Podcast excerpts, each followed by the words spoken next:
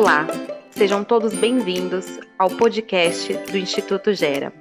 O Fala Geração está aqui para compartilhar estudos e práticas relevantes no segmento do envelhecimento e longevidade. Vamos trazer para as nossas conversas grandes referências no assunto. E na série de hoje, vamos falar sobre os pilares do envelhecimento ativo. Iremos conversar sobre educação, aprendizagem ao longo da vida.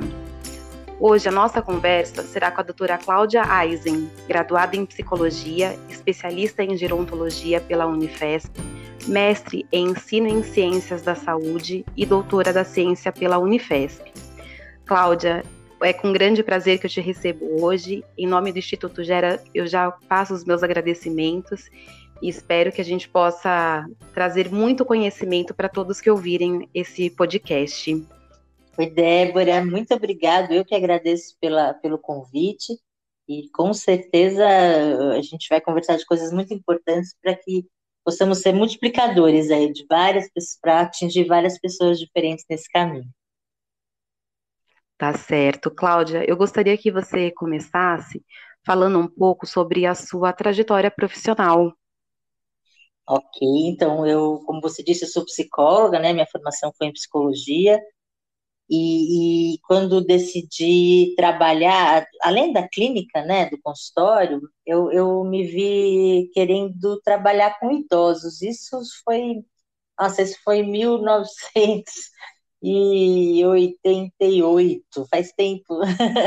E aí eu, eu, eu cheguei na Unifesp como voluntária, fui fazer um voluntariado dentro do ambulatório, então ambulatório de geriatria e gerontologia, eu fiquei quase dois anos nesse, nesse caminho, retomando vários estudos, né, que eu tinha ficado um tempo parada, e aí fui, fui buscando, fui conhecendo diferentes campos dentro da gerontologia e da geriatria, e aí surgiu é, a possibilidade de fazer uma especialização em gerontologia na Unifesp também, e fui, fui convidada a participar de um projeto então chamava Universidade Aberta à Terceira Idade. Também comecei assim de observar e ver como é que era e fui me encantando. Então entre atender na, no, na geriatria no ambulatório eu fiquei, acabei ficando dentro dessa Universidade Aberta à Terceira Idade, que era o nome de então. E aí eu dei sequência na minha carreira acadêmica, entendendo que o binômio Educação e Saúde fazia parte do meu contexto.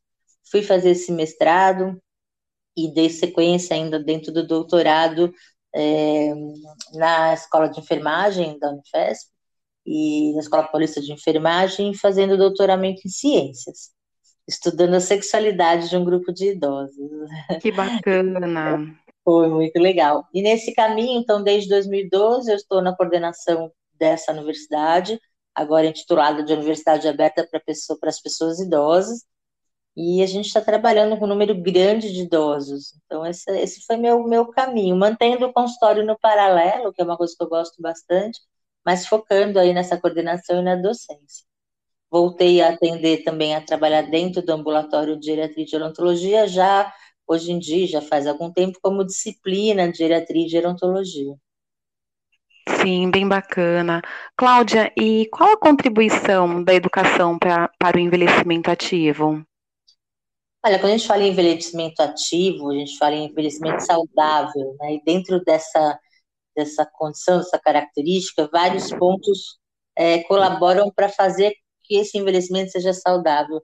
E manter-se, e a educação, então, manter-se em ação, né? Educar, ação, essa mente, esse corpo, esse, todos esses corpos que temos, né, um corpo físico, enfim, a gente tem diferentes níveis de realidade e a educação é algo que permeia todo esse caminho, né? Eu vejo que pela educação a gente gera um empoderamento.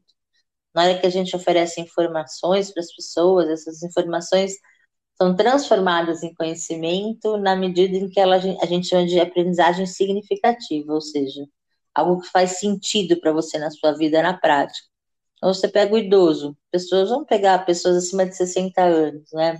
É, e, e, e, traz uma gama de novas informações, recicla conhecimentos, você, você dá poder, né? Então eu vejo que isso é muito, muito assim, mas muito importante para que esse envelhecimento se dê de uma forma é, saudável e ativa.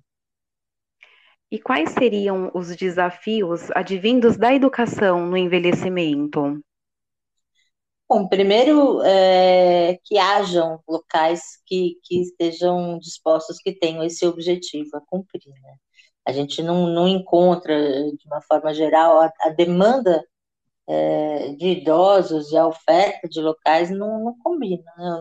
A gente tem aí uma inversão enorme na pirâmide etária, então cada vez maior o número de idosos, e aí a gente tem poucas instituições que conseguem oferecer é, gratuitamente essa ação, né? Então, é, que é dever, né? Tem aí, tem dentro do, do, do o idoso tem direito do Estatuto do Idoso, ele tem direito à educação, né? ele tem direito a lazer, direito à educação, direito à saúde, segurança, enfim. E a educação faz parte de tudo isso. Então, é, fica difícil, esse é um dos passos que a gente tem a demanda. O outro que eu vejo bastante, quando uh, o idoso não entende, ele quer até, mas há, há, um tabu, há um preconceito grande de o que, que você vai fazer, o que, que você vai aprender lá. Né? Então, é uma percepção de que idoso não aprende, que não aprende língua, que não aprende tecnologia, que não, não guarda conceitos, que enfim. Então, é, tem que mudar esse contexto, esse conteúdo é, de tabu de preconceitos, entendendo que a idade não é impeditivo para aprendizado, entendeu? Então, as famílias perceberem isso além dos próprios idosos. Ah, falta o incentivo, né, para esses idosos.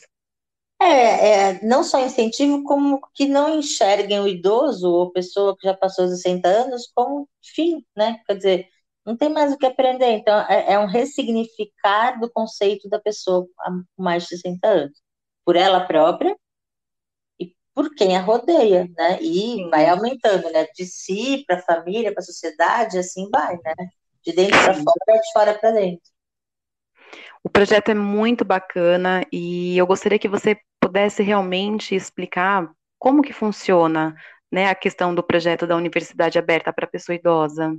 Sim, eu sou um pouco suspeita, mas é, é, eu falo há, alguns anos que eu falo que eu, eu, eu acho que a UAP, né, carinhosamente chamada de UAP, é uma cirurgia sem bisturi, né, e ela modifica todos os corpos, como eu já comentei, é, do externo ao interno.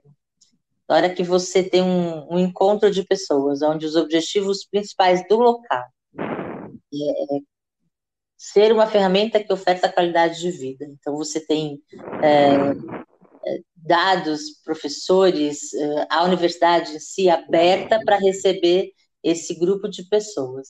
E essas pessoas vão em busca de, de conhecimentos, de reciclagem de conhecimentos, adquirir novos e de socialização. Então, a gente consegue eh, atingir esses objetivos plenamente. Atingimos enquanto presencial e atingimos, continuamos a atingir eh, como enquanto virtual. Já na segunda semana da pandemia, já estávamos com aulas virtuais capacitando esses idosos para todas as ferramentas disponíveis. E a gente foi. Sim, você precisa ver o nosso Zoom, nosso Meet, nosso Face, enfim, todas as possibilidades, Telegram, tudo que você pode imaginar. A gente brinca, eu tenho uma. A gente eh, tem uma parceira de trabalho, né, a Cecília, e a gente fala que a gente ensina a dirigir dirigindo. é, Exatamente né? Manda um link, clica e vamos aprender juntos. E, e tem, tem sido muito gratificante. Pensa, são dois, dois encontros semanais, de duas horas cada encontro, é, com o apoio total da universidade, né, da Pró-Reitoria de Extensão e Cultura da universidade, da diretoria do campus. É, são algumas unidades de UAP já, eu estou na coordenação da Vila Clementina, e a gente tem unidades em Santos, Diadema, Embu, é, com a pandemia está um pouquinho parada, mas em Bu e Santo Amaro também.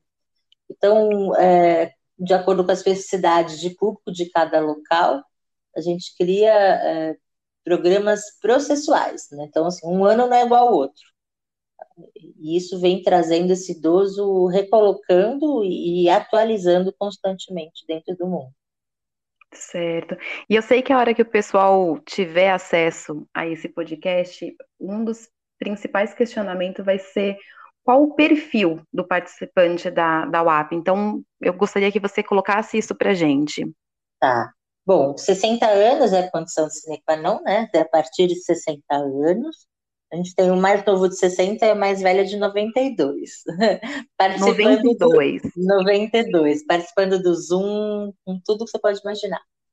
e do WhatsApp e do Telegram, que a gente tem dois grupos diferentes quer dizer, o mesmo grupo de pessoas em duas ferramentas diferentes, porque a gente entendeu que eles precisavam estar ao par de tudo que está acontecendo. Então, o, o, perfil, eu te digo assim, não há necessidade de nenhuma formação anterior. Aliás, não há necessidade de nada. Eu já tive participantes que não, não, não tinham, não eram alfabetizados. Já tive participantes com deficiência visual é, na, no presencial, né? E, e, não há necessidade de vir com prévia preparação para nada, só querer, só boa vontade.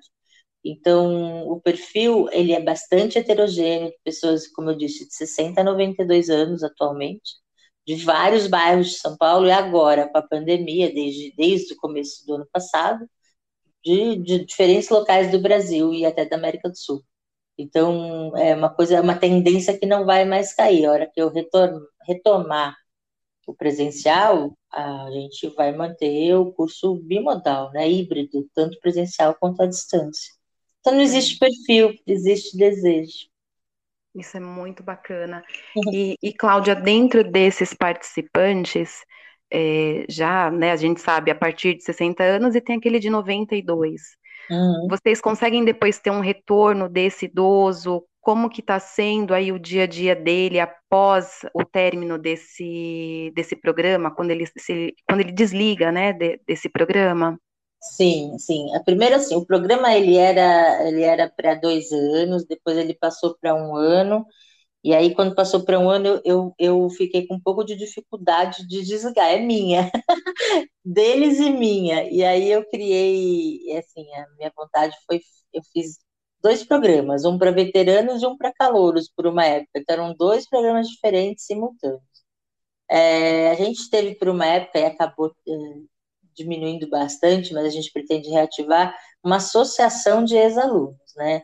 Em, outro, em Santos, a associação é bem, bem forte, e aqui na Vila Clementina a gente já chegou a ter uma, assim, muito mais gente até na associação do que na própria UAP, porque vai saindo e vai anexando ali, vai aumentando, né? É, o que acontece hoje, antes da pandemia, a gente tinha fixado, então, voltar dois anos de curso para que a gente desse, desse chance à lista de espera. E com o advento da pandemia, é, a gente não é, zerou isso. Então, eu não estou fazendo lista de espera, não estou não tô pondo ponto final, até porque a gente entende que esses momentos têm sido muito importantes para passar por essa, por essa pandemia com um pouco mais de suavidade do que Sim. outras pessoas. Né? E a gente tem assim, a gente acompanha, as pessoas continuam falando, as pessoas continuam participando das nossas, das nossas mídias sociais, então, é, e mandam amigos e fazem a referência, então não perde contato. Isso é bem bacana.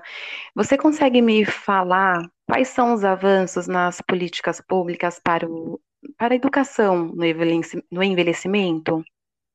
Nossa, difícil essa sua pergunta, viu?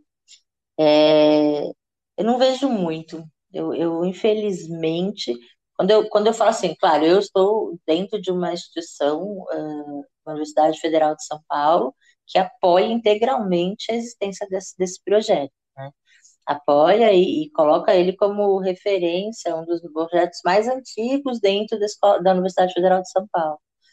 É, mas fora disso, eu, eu, não consigo, eu vejo muita coisa no papel e vejo pouca coisa eficaz na prática. Então é, é algo que, que a gente ainda tem que lutar muito, todo mundo que é ligado ao, ao, a essa bandeira, a essa defesa, está na luta constante, então a gente vê seminários, assiste congressos, assiste palestras e todo mundo colocando a necessidade das coisas saírem do papel. São muita, muita gente lutando para que isso cresça, mas eu ainda não vejo uma resposta para te dar o que, que eu vejo disso acontecendo em termos de política pública, infelizmente.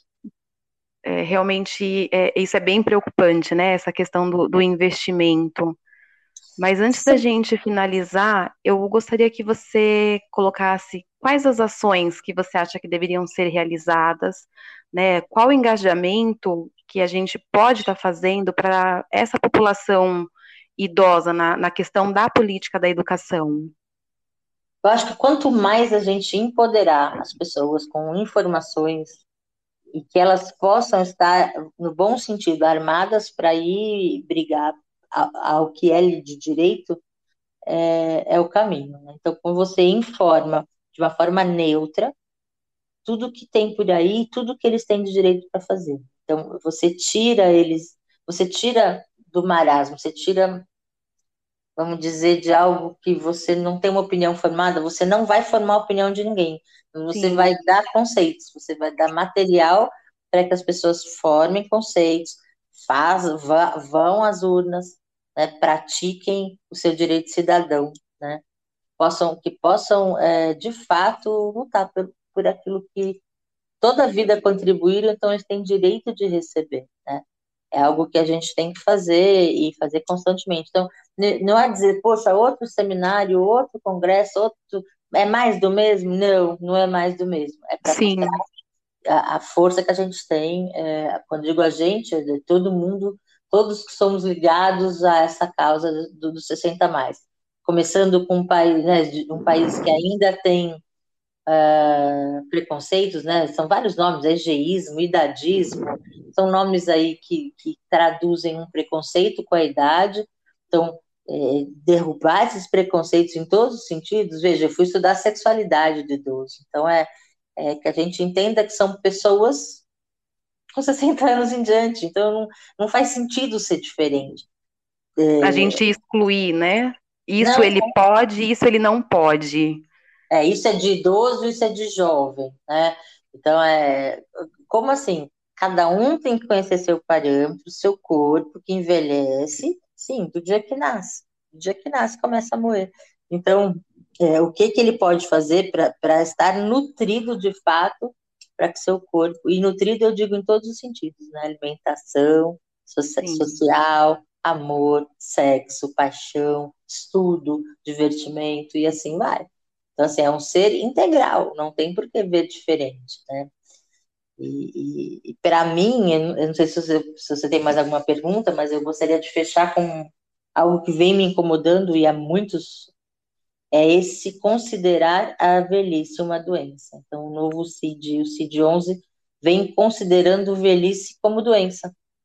E isso é. É, isso é muito, isso realmente é uma preocupação que o Instituto Gera tem e é. eu já deixo aqui, falo em nome de, de todos os integrantes né, do, do Instituto, que essa é uma luta da qual a gente também está à frente, porque nós não concordamos com, com o que isso vem trazendo e qual é o impacto disso na sociedade. Então, o que você precisar, a gente já se coloca à frente dessa luta para que não chegue a acontecer né, o que realmente eles querem é, trazer é, para a população é, idosa.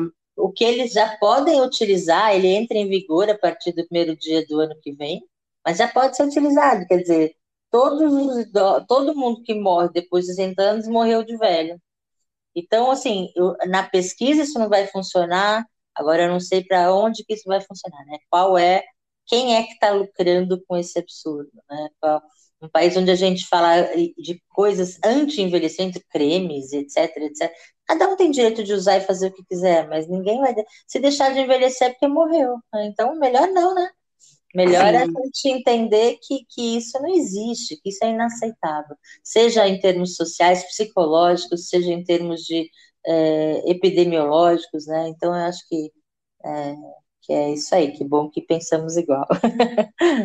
Cláudia, é, a gente, né, finalizando, mas eu quero realmente agradecer a sua participação, a todas essas informações que você trouxe rapidamente. A gente sabe que a gente poderia ficar horas conversando e, e falando sobre o tema, mas realmente assim é gratificante poder receber pessoas com, com, tanta, com tantas informações, né? Então, assim, em nome do Instituto Gera é, eu posso falar isso por todos, nós estamos também na mesma linha de pensamento, nessa indagação, com tanta coisa acontecendo, mas é o que você falou, se todo mundo junto, né, eu faço um pouco, você faz um pouco, a gente consegue ir levando adiante. Então, realmente, só agradecer pela participação. Eu que agradeço, se vocês precisarem, estamos aí para a gente trocar e se complementar, né? É assim que a gente faz funcionar. Muito Com obrigada, Débora. Cláudia, muito obrigada. Imagina. Até mais. Até, tchau, tchau.